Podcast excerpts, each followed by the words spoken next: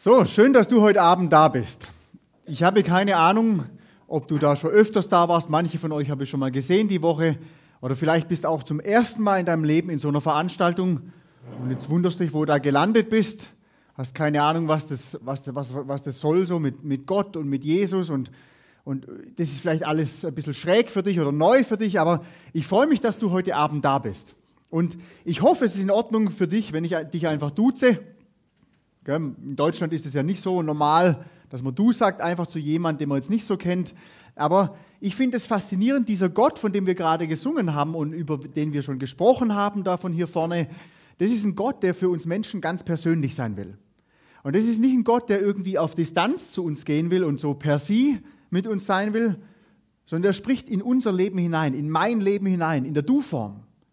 Und deswegen hoffe ich, dass es in Ordnung ist für Sie, wenn ich Sie heute duze. Und wenn nicht, dann müssen Sie mir das halt später sagen. Aber jetzt mache ich einfach mal mit dem Du weiter. Weil letztendlich will Gott heute Abend vielleicht in dein Leben hineinsprechen. Dieses Thema heute Abend, bewundernswert, wer ist denn dein Star?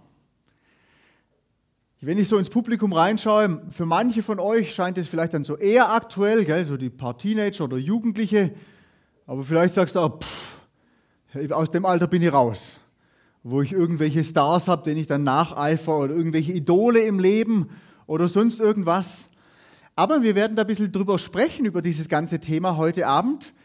So mit diesem Nacheifern, wem streben wir denn nach? Wer ist denn für uns? Was ist denn für uns bewundernswert? Und ich merke immer wieder, eigentlich ganz egal, in welchem Alter man ist, es ist doch immer wieder aktuelles Thema. Jetzt einmal für die Jungen unter euch, Gell, als ich so in eurem Alter war, wie alt seid ihr? In eurem Alter kann man das schon noch sagen. Traut euch ruhig mal. Sagt es mal ganz laut. 17, sehr gut, das ist ein gutes Alter, gell? so kurz vorm Führerschein, oder? 20, jawohl, sehr gut, schön, dass ihr da seid. Also als ich so in eurem Alter war, da habe ich ja geboxt und für mich damals, es gab unterschiedliche Vorbilder, aber ein Vorbild für mich war ein ganz bekanntes Geschwisterpaar. Die waren sehr, sehr erfolgreiche Boxer, und zwar die Klitschko-Brüder. Ich weiß nicht, ob ihr von denen schon gehört habt, aber die haben ja damals oft dann in Europa geboxt, aber wenn die nicht in Europa geboxt haben und dann zu anderen Zeiten geboxt haben, da bin ich dann zum Beispiel nachts aufgestanden, nur um die live anzuschauen. Ich habe die auch mal getroffen und so weiter. Das war wirklich äh, phänomenal.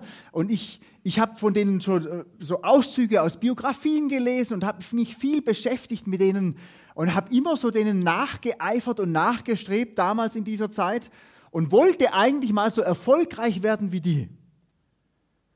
Aber egal, wie sehr ich mich auch angestrengt habe damals, ich habe es einfach nicht geschafft. Deswegen mache ich heute das, was ich mache. Deswegen bin ich heute Abend hier und nicht irgendwo beim Boxen heute Abend. Und wenn ich so zurückdenke an diese Zeit, dann denke ich, es ist eigentlich schon verrückt gewesen. Wie viel Energie und Zeit ich investiert habe, irgendjemand nachzueifern. So zu werden wie irgendjemand. Für mich halt damals diese Klitschko-Brüder. Oft passiert es ja nicht mal bewusst, dass man jemand nacheifert. Sehr oft ist es ja auch unbewusst. Und ich glaube, wenn es um das Unbewusste geht, da sind wir Erwachsenen oder wir im Alter schon Fortgeschrittenen auch oft mit dabei. Obwohl wir das nie so nennen würden, dass wir jemand bewundernswert finden und dem nacheifern. Vielleicht mal ein Beispiel, und das ist jetzt nicht so ähm, aus für ältere Leute maßgeschneidert, aber ich merke das immer wieder anhand von meinen Kindern, dass die unbewusst Leuten nacheifern. Und zwar haben wir einen Sohn, wir haben ja vier, fünf Kinder, vier Jungs und ein Mädchen, und unser dritter, als der endlich so allein im Kindergarten war und nur noch seinen kleinen Bruder unter sich hatte und endlich die ganzen Großen so mal in der Schule schon waren und weg waren, da haben wir gedacht, jetzt kann der sich so richtig einfach selber entfalten. Nicht immer den Großen hinterher eifern, sondern einfach mal selber so schauen, wie er ist und was er machen will und so weiter. Und das ist ganz interessant. Der hat da so einen kleinen Türkenjunge kennengelernt im Kindergarten. Eren Eggermann heißt er, also das ist der Vorname. Der Nachname, den weiß ich gar nicht. Wir haben immer gedacht, er redet vom Vornamen und Nachnamen, aber es ist nur der Vorname. Und das Witzige ist, Das ist sein bester Freund geworden. Und die zwei, die machen ganz arg viel mit zusammen. Und was wir dann gemerkt haben, als der Ehren dann das erste Mal bei uns zu Hause war, unser Sohn, der hat genauso angefangen zu sprechen wie der. Also war zum Teil echt lustig. Manchmal auch ein bisschen bedenklich, aber also es war interessant zu sehen, wie der unbewusst sofort den nachgemacht hat. Und das, das Witzige war, wenn wir dann den Ehren erlebt haben, der hat ganz viele Dinge so gemacht, wie der, wie der Espen, unser Dritter, das gemacht hat. Also haben die sich irgendwie so gegenseitig nachgeeifert und nachgemacht. Und natürlich ist es wahrscheinlich nicht so offensichtlich und nicht so extrem, wenn man älter wird im Leben. Und trotzdem ist es ja so, dass man manchmal denkt, ah, so wie der hätte ich es gern. So wie der würde ich gerne sein. Man sagt es zwar nicht mehr, wenn man älter wird, da will man ja immer selber der Star sein. Da will man nicht anderen nacheifern, sondern man will eigentlich ans andere drauf einen selber schauen und, und versuchen so zu werden wie ich, wie andere. Aber ich habe schon gemerkt, so gewisse Lebensphilosophien oder Weltanschauungen, denen eifern wir sowohl nach oder sehr wohl nach, auch als Erwachsene. Jetzt gerade nochmal so in Bezug auf die Jüngeren, wir arbeiten sehr viel mit Jugendlichen. Und da merke ich das ganz extrem, wie die gewissen Vorbildern für sich nacheifern. Wir arbeiten überwiegend mit, mit sozial benachteiligten und straffällig gewordenen Jugendlichen und die haben sehr oft entweder Flüchtlingshintergrund oder Migrationshintergrund zumindest. Und da gibt es einen Rapper, jetzt bin ich mal gespannt, ob ihr schon mal von dem gehört habt, den Kurdo. Habt ihr schon mal gehört? Ja, den müsst ihr mal googeln. Also die kennen den alle. Und die sind total begeistert von dem. Und ich, ich habe mich oft gewundert, die können dann manchmal relativ schlecht Deutsch oder wenig Deutsch, aber so gewisse Sätze, die können sie so aus dem FF. Und ich habe mich dann gewundert, woher kennen die die Sätze? Und, und diese Art und Weise, wie sie die Sätze immer rüberbringen. Und dann habe ich das erste Mal so diese Musik von dem gehört. Und das war auch ein, ich glaube, ein bosnischer Flüchtling vor, keine Ahnung, 15, 20 Jahren. Und der hat es eben geschafft, bekannt zu werden in Deutschland. Als ehemaliger Flüchtling vor vielen Jahren. Und viele von denen eifern dem nach. Die versuchen selber solche Liedtexte zu schreiben. Die, die sprechen genau die Sprache, die kleiden sich genauso wie der. Und das finde ich faszinierend, weil der stellt was für sie dar. Der hat was erreicht in unserer Gesellschaft. Und vielleicht lächeln wir jetzt darüber, ja, das sind halt die. Aber wir Erwachsenen sind ja in gewisser Hinsicht genau gleich. Manche wollen einfach reich werden und Karriere machen. Und natürlich sagen wir da nicht, wir streben das irgendwie irgendjemand nach, aber letztendlich versuchen wir genau das zu machen, was viele andere vor uns auch schon gemacht haben. Unbewusst wahrscheinlich. Manche wollen erfolgreich werden, als Sportler oder als Popstar, genauso wie ganz viele schon vor uns. Manche wollen einfach nur Familie haben und glücklich sein. Vielleicht so genau wie deine Eltern oder wie deine Nachbarn und natürlich würdest du nie sagen, dem eifer ich nach. Aber so in gewisser Hinsicht ist es doch irgendwie so. Du bewunderst es und du findest es nachahmenswert. Manche wollen einfach auch nur fettes Auto fahren, genauso wie der Nachbar oder wie der Chef oder wie sonst irgendjemand. Und natürlich wird man nie sagen, ja, ich versuche so zu sein wie der. Und trotzdem, so gewisse Muster findet man doch immer wieder, auch im eigenen Leben.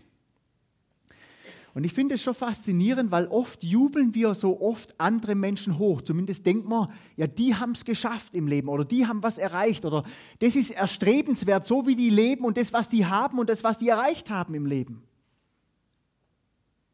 Aber wenn man mal ganz ehrlich ist und so ein bisschen hinter die Fassaden schaut, von Menschen, von denen wir oft meinen, ja, die haben es geschafft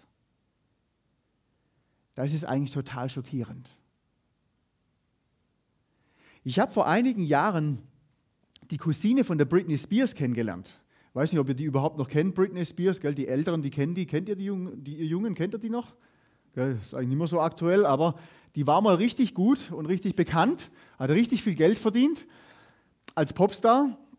Und die Cousine hat mir erzählt, wie es der so wirklich geht. Und als ich das gehört habe, da habe ich gedacht, ey, das arme Mädel, die arme Frau, mit der wollte ich nie tauschen. Oder Lady Gaga, kennen vielleicht noch manche. Die kann ohne irgendwelche Geisterbeschwörer, kann die gar nicht mehr alleine schlafen. Die hat viel erreicht. Viel Kohle zumindest. Aber ist es wirklich erstrebenswert, auch wenn es so bewundernswert erscheint, ihr Leben in mancherlei Hinsicht? Ich habe neulich den Geschäftsführer von Thyssen und Grupp kennengelernt. Und da haben wir so ein bisschen geredet, auch über die, die Chancen, die man so hat als Geschäftsführer von so einem großen Konzern. Und er hat damals nur gesagt, ach, das Eis, das ist so dünn. Du weißt heute nicht, ob morgen noch da bist. Und das war vor ein paar Monaten. Jetzt ist er schon nimmer da. Und man denkt oft, ja, Geschäftsführer von so einem großen Konzern, was weiß ich, wie viele Leute unter sich zu haben, erstrebenswert, fettes Geschäftsauto. Aber wenn man mal hinter die Fassaden schaut, was solche Leute leisten müssen, aushalten müssen, einstecken müssen, da fragt man sich manchmal, ist es wirklich erstrebenswert? Als Sportler ist es auch oft so. Heute bist du der Star, morgen bist du der Depp. Und es geht ganz schnell. Von heute auf morgen. Du brauchst nur eine Verletzung haben, schon bist abgeschrieben für viele. Ich habe so neulich gedacht, äh, wo ich herkomme, aus der Hohenlohe-Ebene. Kennt ihr das Hohenlohe? Wer kennt das? Das sind nicht so viele. Wer kennt das nicht, Hohenlohe? Hei, hei, hei. Ja, da habt ihr Bildungslücke. Das müsst ihr unbedingt aufarbeiten. Ihr kennt zumindest Firmen wahrscheinlich, die aus der Hohenlohe-Ebene kommen. Die Firma Wirt zum Beispiel, das sagt euch was, oder? Habt ihr schon gehört, gell? Ist eine gewaltige Lebensgeschichte von diesem Mann, der ähm, mit 13 Jahren von seinem Vater rausgeholt worden ist aus der Schule, weil der Vater gesagt hat, so jetzt bist genug rumgesessen, jetzt wird es Zeit, dass du endlich was schaffst. Und dann ist er eingestiegen in den Betrieb vom Vater, der hatte zwei Mitarbeiter und dann kurze Zeit später darauf ist der Vater gestorben. Und dann stand er alleine da, als Teenager mit zwei Mitarbeitern. Und jetzt haben sie 70.000 Mitarbeiter weltweit. Also hat es echt zu was gebracht. Und eine seiner Enkeltöchter, die wohnt bei uns im, im Dorf, also im, im Städtchen. Und wenn du dir ihr Haus anschaust und die Autos, die davor stehen, da denkst du echt bewundernswert, erstrebenswert. Aber ich habe neulich mal einen Bodyguard von der kennengelernt und habe mit dem ein bisschen gesprochen, so, der war auch Boxer und so weiter und da haben wir uns gleich so verstanden und haben viel geredet und so weiter. Und wenn du mal siehst, wie diese arme Frau lebt, da kann ich echt nur sagen, eigentlich bemitleidenswert. Geld ohne Ende, fettes Haus, fette Autos, läuft alles im Leben. So viele Leute sehen sich danach, sowas zu haben. Aber ich wollte nicht mit ihr tauschen. Wenn man genauer hinschaut, dann merkt man ganz arg oft, nicht alles, was bewundernswert aussieht, ist tatsächlich bewundernswert bei Menschen. Außerdem ist es ja unglaublich anstrengend, immer zu versuchen, mehr zu haben, mehr zu erreichen, anders zu sein wie irgendjemand anderes im Leben. Für die ersten 20 Jahre meines Lebens habe ich genauso gelebt. Ich habe immer irgendjemand nachgeeifert. Da war ich selber drin in der Mühle. Und ich kannte einfach nichts anderes, weil alle Menschen um mich herum, egal ob jung oder alt, die haben eigentlich genauso gelebt. Manche haben das vielleicht nicht so ausgedrückt, aber wenn sie beobachtet hast, genau darum ging es in ihrem Leben, irgendwas zu erreichen, irgendjemand hinterher zu eifern. Aber dann habe ich jemanden kennengelernt und da habe ich gemerkt, wow, der ist wirklich bewundernswert. Dieser jemand war für mich so im Teenageralter und so im jungen Erwachsenenalter eher so jemand wie ein Langweiler oder so Spaßbremse vielleicht. Aber je besser ich den kennengelernt habe, desto mehr habe ich gemerkt, der ist eigentlich jemand, wenn du dahinter die Fassaden schaust, dann ist er noch bewundernswerter, wie er eigentlich schon ist auf Distanz.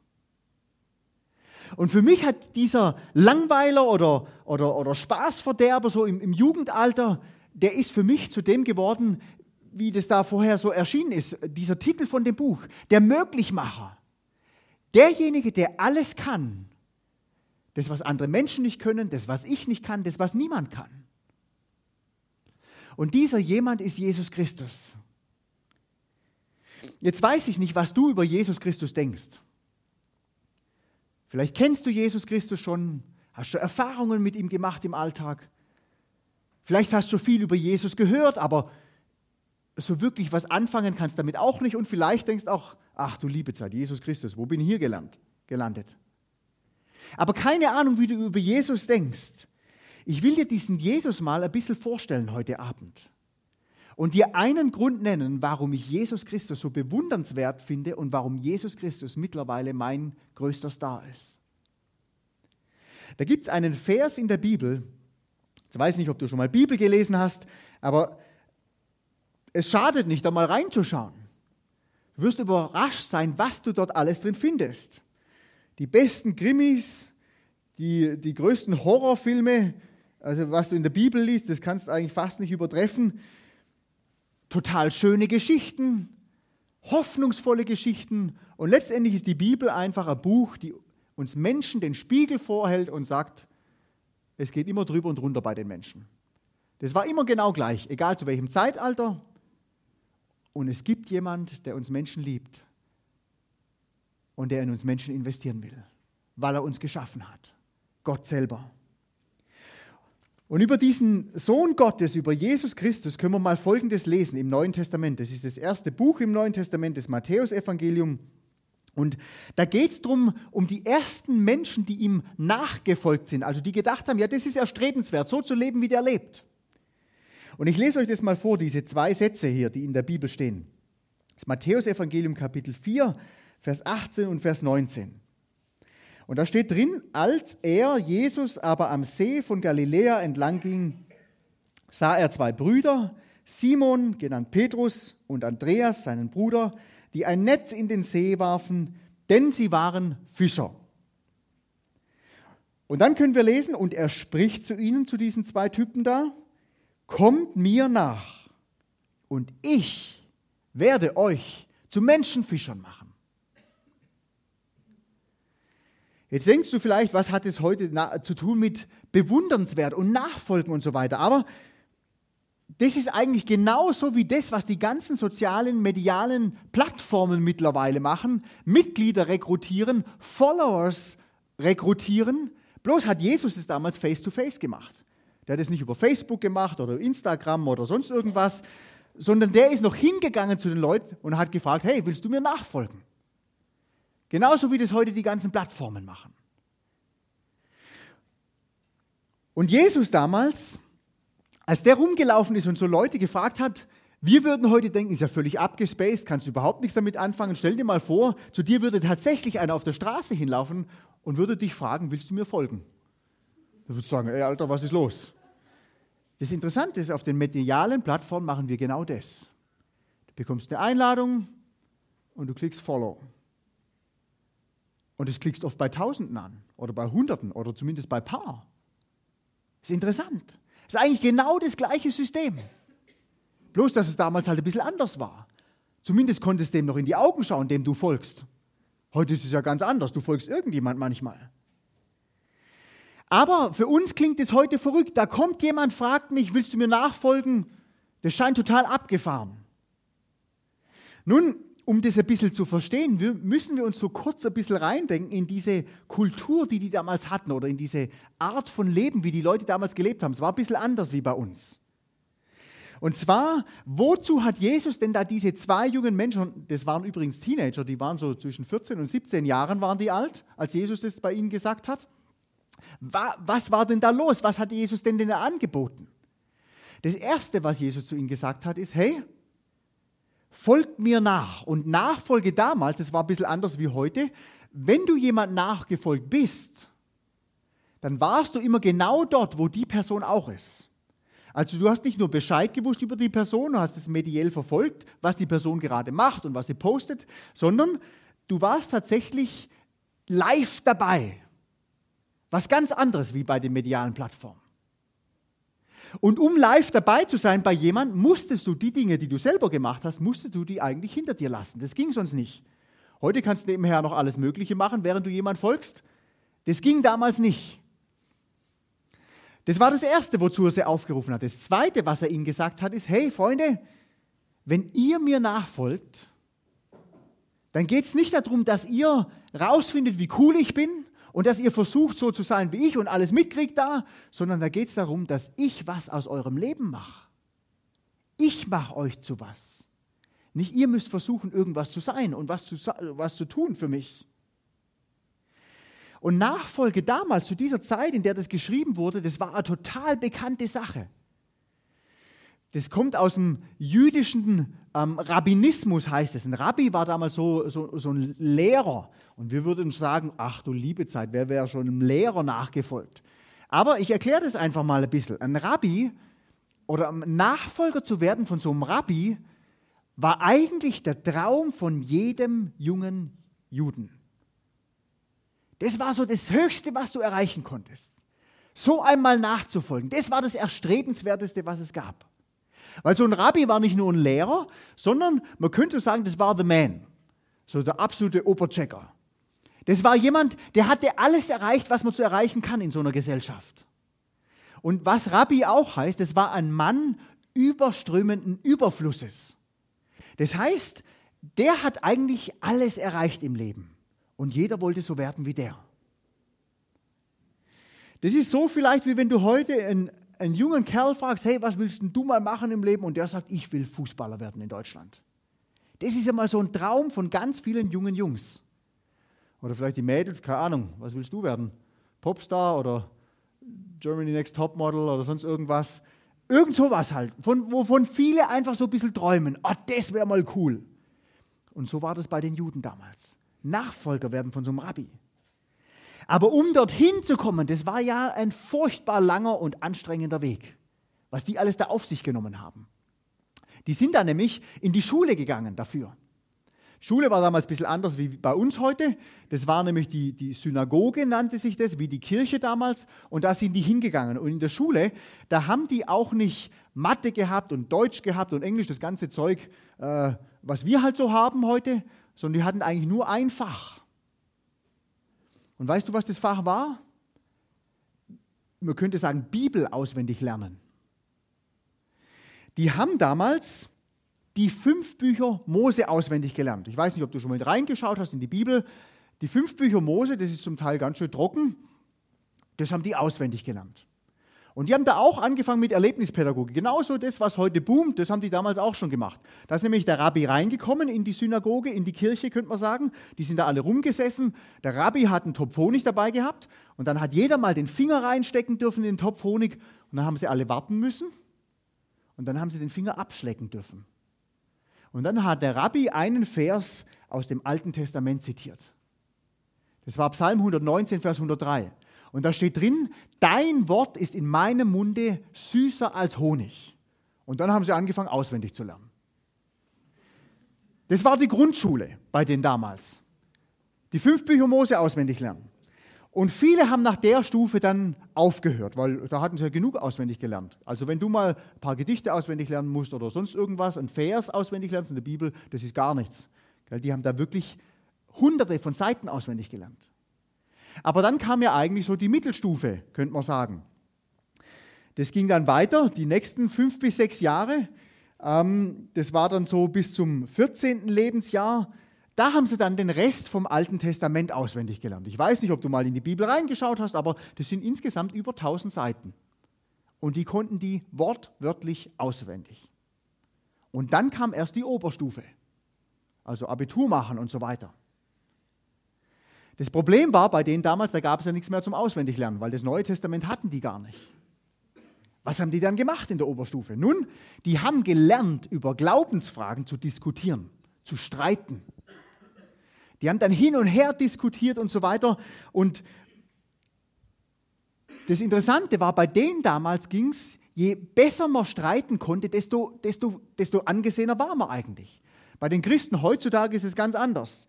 Wenn es da mal einen theologischen Unterschied gibt, dann streitet man und dann kann man nicht mehr miteinander leben. Katastrophe. Bei den Juden war das damals ganz anders. Aber der Rabbi, der ist reingekommen und gesagt, so Freunde, jetzt lasst uns mal diskutieren. Und diskutiert hat man in folgender Weise. Man hat einen Satz aus dem, was man auswendig gelernt hat, zitiert. Und an, der Art und Weise, wie man den zitiert hat, hat man auch gewusst, was davor oder nachkommt. Und dann hat man eigentlich das gemeint oder das, was danach kommt. Also man hat nie das gemeint, was man zitiert hat, sondern man hat immer über das davor oder das danach gesprochen. Das heißt, wenn du nicht alles auswendig konntest, konntest du nicht missdiskutieren. War völlig unmöglich. Und dann haben die diskutiert. Und wenn sie diese Stufe auch noch geschafft haben, dann konnten sie sich bewerben, einem Rabbi nachzufolgen. Das muss man sich mal vorstellen. Das war ein unglaublich harter, langer Weg. Dann haben die sich beworben und dann hat der Rabbi ein ganz sorgfältiges Auswahlverfahren getroffen. Der hat die geprüft auf Herz und Nieren, hat geprüft, können die alles auswendig. Haben die alles auswendig runtergerattert, hat er gesagt, okay, ich sehe, du kannst die Schriften auswendig. Dann hat er mit denen diskutiert. Und wenn die gut waren beim Diskutieren, dann hat er irgendwann die wichtigste Frage gestellt, die für ihn selber am wichtigsten war. Hat dieser junge Typ, der da gerade vor mir steht, hat er tatsächlich das Potenzial, genauso zu werden wie ich? Das war die grundlegende Frage für den Rabbi. Nicht, ob er alles auswendig kann. Nicht, ob er alles rumdiskutieren kann, sondern kann der genauso werden wie ich? Hat er das Potenzial dazu? Und für die meisten war die Antwort von dem Rabbi, nachdem sie sich beworben hatten, du kennst die Schrift, du liebst Gott, aber Gott, der Allmächtige, hat dich nicht zum Rabbi bestimmt.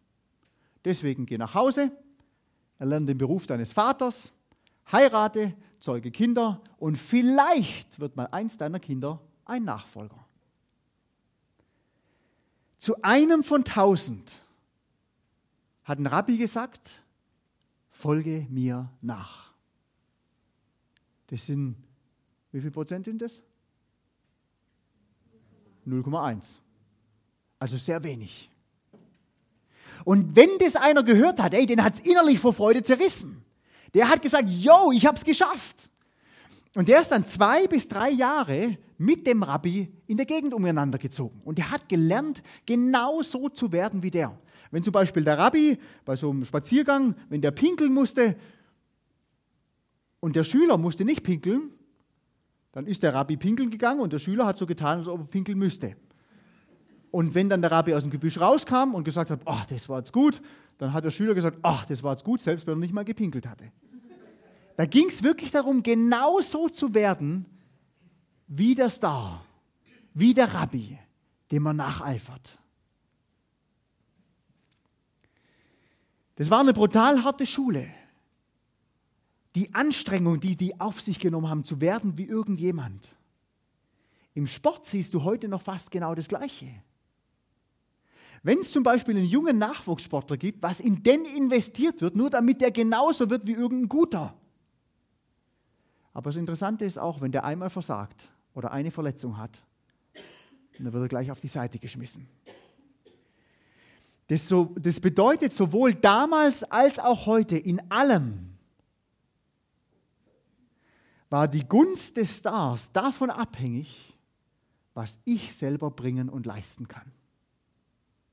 Und wenn ich das mal nicht mehr gebracht habe, dann werde ich halt fallen gelassen. Jetzt lese ich die zwei Verse nochmal mit diesem Hintergrundwissen. Da können wir lesen, als Jesus aber am See von Galiläa entlang ging, sah er zwei Brüder, Simon genannt Petrus und Andreas sein Bruder, die ein Netz in den See warfen, denn sie waren Fischer. Und er sprach zu ihnen, kommt mir nach und ich werde euch zu Menschenfischern machen. Und dann können wir lesen, sie aber verließen sogleich die Netze und folgten ihm nach. Das ist interessant, die waren Fischer. Viele würden sagen, ja, die waren halt nicht besonders hell. Glaube ich nicht. Die Grundschule haben sie mindestens absolviert. Das heißt, die konnten die fünf Bücher Mose auswendig. Aber irgendwo auf diesem Bildungsweg sind sie entweder freiwillig oder unfreiwillig gescheitert. Das bedeutet, letztendlich hatten die zwei nicht das Zeug dazu, einem Rabbi nachzufolgen. Und Jesus hat ja genau gewusst, als er zu denen hingelaufen ist, warum die Fischer sind. der hat es gewusst. Die zwei, die haben nicht das Zeug dazu, was es braucht, Nachfolger zu sein. Deswegen sind sie da irgendwo gescheitert auf dem Bildungsweg. Und jetzt sagt Jesus Christus zu diesen zwei, von denen er gewusst hat, die haben nicht das Potenzial. Entweder sind sie gescheitert oder sind sie irgendwo abgelehnt worden, nachzufolgen. Zu denen sagt er, hey, folgt mir nach und ich mach was aus euch. Hey, für sie war das eine völlige Überraschung. Das war absolut revolutionär. So etwas gab es bis dahin noch nie.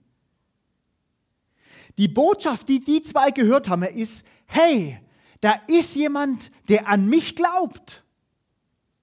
Da gibt es einen, der mit mir durchs, durch, durchs Leben gehen will, obwohl er weiß, dass ich seinen Standard niemals erreichen kann.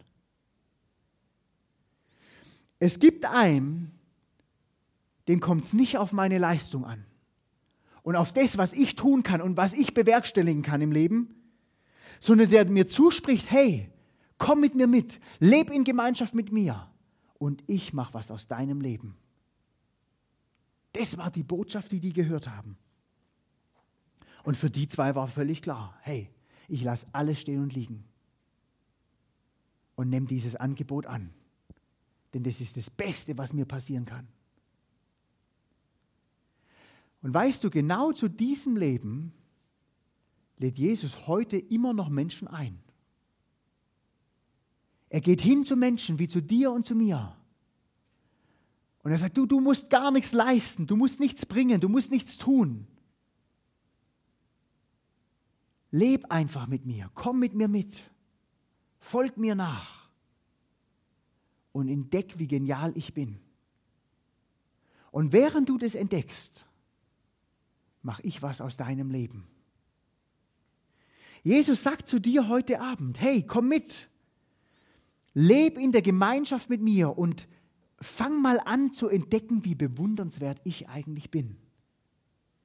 Nicht du brauchst dich anzustrengen und zu versuchen, wie irgendjemand zu sein, irgendwas zu erreichen, wie ich zu werden, so zu leben, dass du sagen kannst, ja, ich, ich lebe so, wie Gott es will. Nein, darum geht es nicht. Sondern er sagt zu dir, komm mit mir mit. Und ich tue was in deinem Leben was Bewundernswertes, was Übernatürliches. Ich mache was aus deinem Leben. Und hier drin gibt es etliche Leute, die euch viel darüber erzählen könnten, was dieser Jesus schon getan hat in ihrem Leben. Und ich kann euch nur Mut machen. Falls du diesen Jesus noch nicht kennst, dann frage mal da jemand von denen, die da rumhocken. Was hat denn Jesus in deinem Leben getan, seit du mit ihm lebst, ihm nachfolgst. Was hast denn du entdeckt? Ist er wirklich so bewundernswert? Für mich ist Jesus Christus bewundernswerter geworden als jeden Menschen, den ich kenne. Und je besser ich ihn kennenlerne, desto mehr fasziniert mich es, mit ihm in Verbindung zu leben. Und was Jesus zum Beispiel uns Menschen anbietet, ist, hey, Leb in der Gemeinschaft mit mir, weil ich habe alles schon für dich getan. Ich liebe dich so sehr, dass ich zum Beispiel am Kreuz gestorben bin für alles, was in deinem Leben falsch gelaufen ist und was du irgendwann mal noch falsch machen wirst. Für all dein Versagen, könnte man sagen. Die Bibel nennt es Schuld. Jesus sagt nicht, du kannst mir erst dann nachlaufen und dann, erst dann mit mir leben, wenn, wenn du ein besserer Mensch geworden bist, sondern Jesus Christus sagt zu uns, hey, ich kenne dich durch und durch. Ich weiß, dass du niemals so leben kannst, wie ich mir das eigentlich gerne wünsche von dir. Aber folg mir nach. Leb in Gemeinschaft mit mir. Und ich regle das für dich. Ich habe das schon längst für dich bezahlt. Du brauchst nur annehmen, dieses Geschenk. Oder ewiges Leben. Du brauchst nicht versuchen, dir das irgendwie selber zu erarbeiten und zu hoffen, dass du vielleicht irgendwann mal in den Himmel kommst sondern Jesus sagt, hey, leb mit mir, folg mir nach. Und ich schenke dir die Gewissheit in deinem tiefsten Inneren, dass du ewiges Leben hast. dass du gerettet bist, dass du in den Himmel kommst, wenn du stirbst. Das ist das, was Jesus Christus unter anderem neben ganz vielen anderen Dingen in unserem Leben bewirken will und machen will. Und ich bin dieser Einladung persönlich gefolgt von Jesus Christus. Und ich habe gemerkt, Jesus will mir nicht irgendwas wegnehmen im Leben, sondern immer mehr merke ich, er ist eigentlich genau das und derjenige, den ich schon immer vermisst habe im Leben. Und das finde ich faszinierend. Und bevor ich dieser Einladung gefolgt bin, hättest du wahrscheinlich nichts mit mir zu tun haben wollen. Weil andere Menschen habe ich da gar nicht gesehen, da habe ich immer nur mich selber gesehen. Jesus ist der einzige Grund, warum ich heute hier stehen darf. Und ich könnte dir stundenlang darüber erzählen, was er bewundernswertes in meinem Leben getan hat. Nicht, weil ich gut bin oder weil ich besser bin als irgendjemand anderes, sondern weil ich gemerkt habe, ich werde nie so sein, wie Jesus das sich eigentlich vorstellt. Aber in der Gemeinschaft mit ihm macht er was aus meinem Leben, was, was ich selber aus eigener Kraft gar nicht schaffen kann. Und deswegen lebe ich so gern mit diesem Jesus. Das Folgen von dieser Einladung Jesu, hey, komm und folg mir nach, das hat mein Leben auf den Kopf gestellt. Das hat mein Leben lebenswert gemacht, auch wenn es nicht immer einfach ist, mein Leben. Weil Jesus Christus, der lebendige Gott, mir dieses Leben ermöglicht. Jesus ist bewundernswert, hey. Und jeder, der ihn persönlich kennenlernt, wird merken, dass er bewundernswert ist. Weil es bei ihm eben nicht darum geht, dass du irgendwas tust für ihn oder irgendwas schaffst für ihn, sondern dass du einfach in Gemeinschaft mit ihm lebst und dabei erlebst, wie er was in deinem Leben tut. Und genau diese Einladung spricht Jesus Christus heute noch den Menschen aus. Nach wie vor klopft Jesus Christus an Herzenstüren und sagt, hey, wenn du meine Stimme hörst, dann mach die Tür auf. Folg mir nach. Wir können in Gemeinschaft miteinander leben. Und ich mache was aus deinem Leben. Und vielleicht sitzt du heute Abend hier drinne und du hast es irgendwie gemerkt. Das mit diesem Jesus, das, da ist was dran. Und dieser Jesus hat, hat dich persönlich angesprochen. Und vielleicht denkst du jetzt gerade, oh, Jesus nachfolgen, irgendwie schon komisch, wenn man sich das so vorstellt, wie, wie, wie soll das dann alles gehen und wie, wie soll das funktionieren, dass er was dann macht in meinem Leben und so weiter. Aber letztendlich ist es Abenteuer. Und wenn du dich auf dieses Abenteuer einlässt, wirst du erleben, dass es real ist. Dieser Jesus Christus. Und Jesus bietet dir heute Abend an, so einen Anfang mit ihm zu machen. Auf dieses Angebot, hey, weißt du was, folg mir nach, leb mit mir. Ich will dir deine Schuld vergeben, ich will dir ein neues Leben, ewiges Leben schenken. Und ich will dein Leben auf, auf den Kopf stellen, im Guten. Dass du einfach sagst, Jesus, ich nehme das Angebot an. Ich folge dir nach. Und wie man das machen kann, ist, man kann da ganz einfach mit Jesus Christus drüber reden. Beten nennt es die Bibel. Einfach mit Jesus Christus darüber sprechen. Und Jesus Christus will dir die Möglichkeit geben, heute Abend so Gebet zu sprechen, so ein Ja zu ihm und mit ihm zu leben, zu sprechen. Und wenn du das willst, dann kannst du das heute Abend machen. Dann kannst du Ja sagen zu Jesus Christus, zu dem Leben mit ihm. Und ich habe einfach als, als Beispiel dafür ein, ein Gebet mal mitgebracht, wie so ein Gebet aussehen kann. Das muss nicht so gesprochen werden. Das ist einfach nur mal ein Vorschlag, wie so ein Gebet lauten könnte. Das Wichtigste ist, dass es von Herzen kommt. Und dass du von Herzen einfach mit dem lebendigen Gott sprichst darüber. Aber so könnte das zum Beispiel aussehen. Wir beamen das jetzt mal da an die Wand. Du könntest da zum Beispiel sagen, Herr Jesus Christus, ich brauche dich. Ich habe bisher mein Leben selber bestimmt. Ich bin irgendjemand nachgefolgt oder meinen eigenen Idolen oder meinen eigenen Idealen nachgefolgt oder sonst irgendwas. ich habe gegen dich gesündigt. Das ist eigentlich Sünde. Nicht mit Jesus unterwegs zu sein, sondern selber unterwegs zu sein. Oder einfach nur sein eigenes Ding durchzuziehen. Und dann kannst du sagen, bitte vergib mir meine Schuld, das, was ich falsch gemacht habe im Leben. Ich gebe dir jetzt mein Leben mit Leib, Seele und Geist, mit Vergangenheit, Gegenwart und Zukunft. Eigentlich alles so, könnte man sagen. Übernimm die Führung oder die Herrschaft in meinem Leben und verändere mich so, wie du mich haben willst. Und dann kannst du diesem Jesus einfach sagen, hey, ich danke dir dafür, dass du mich so angenommen hast, wie ich bin. Und Amen heißt nichts anderes wie so sei es. Das ist so Bekräftigung davon, wie so, ja, genau so. Und was, was Jesus dir heute Abend anbietet, ist, dieses Gebet einfach mitzusprechen. Ich werde das jetzt ganz einfach so machen von hier vorne. Ich werde genau dieses Gebet beten. Und ich werde immer nur eine Zeile beten und dann so kurze Pause lassen. Und wenn du merkst, hey, dieser Jesus, da ist was dran und ich will das für mich persönlich in Anspruch nehmen, dann kannst du das heute Abend tun. Vielleicht sitzt du auch heute Abend hier drin und du, du hast so Gebet schon mal mitgesprochen.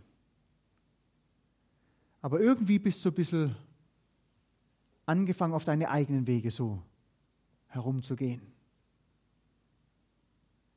Da kannst du vielleicht dieses Gebet auch mitsprechen. Nicht, dass du Kind Gottes wirst, in Anführungszeichen sondern einfach um diese Gemeinschaft mit Jesus, dieses Leben mit Jesus so zu erneuern, zu sagen, Jesus will nicht mein eigenes Ding durchziehen im Leben, sondern will dir nachfolgen. Will nicht selber versuchen, ein guter Mensch zu sein, sondern ich will in Gemeinschaft mit dir leben und ich will erwarten, dass du mein Leben veränderst und auf den Kopf stellst. Das ist das Befreiendste, was es überhaupt gibt. Beten wir einfach noch gemeinsam. Und ich werde genau dieses Gebet beten. Und wenn du willst, kannst du das einfach für dich persönlich mitbeten. Das ist zwischen dir und Gott. Und du kannst Gott jetzt sagen, Herr Jesus Christus, ich brauche dich.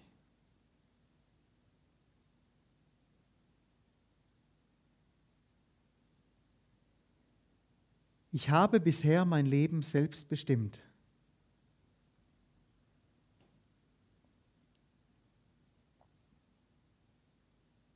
ich habe gegen dich gesündigt.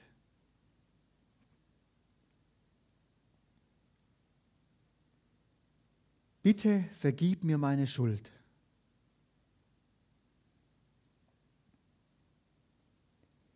Ich gebe dir jetzt mein Leben mit Leib, Seele und Geist.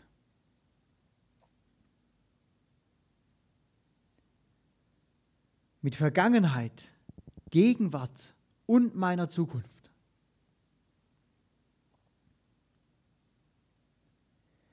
Übernimm die Führung in meinem Leben.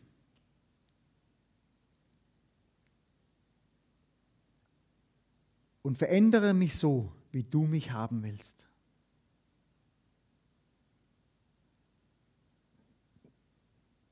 Ich danke dir, dass du mich angenommen hast.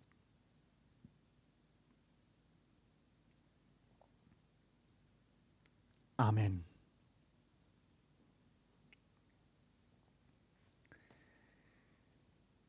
Jetzt weiß ich nicht, wie es in deinem Leben aussieht heute Abend.